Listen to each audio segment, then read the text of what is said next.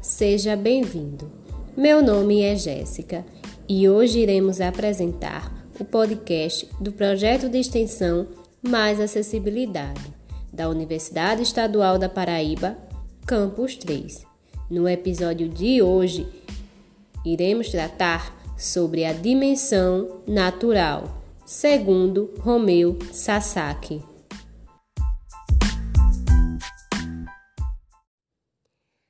Segundo Sasaki, a dimensão natural diz respeito às barreiras encontradas no nosso meio ambiente.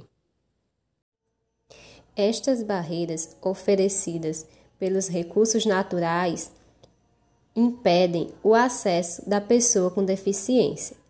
Alguns exemplos de ambientes com a dimensão natural são as praias, trilhas, florestas e parques.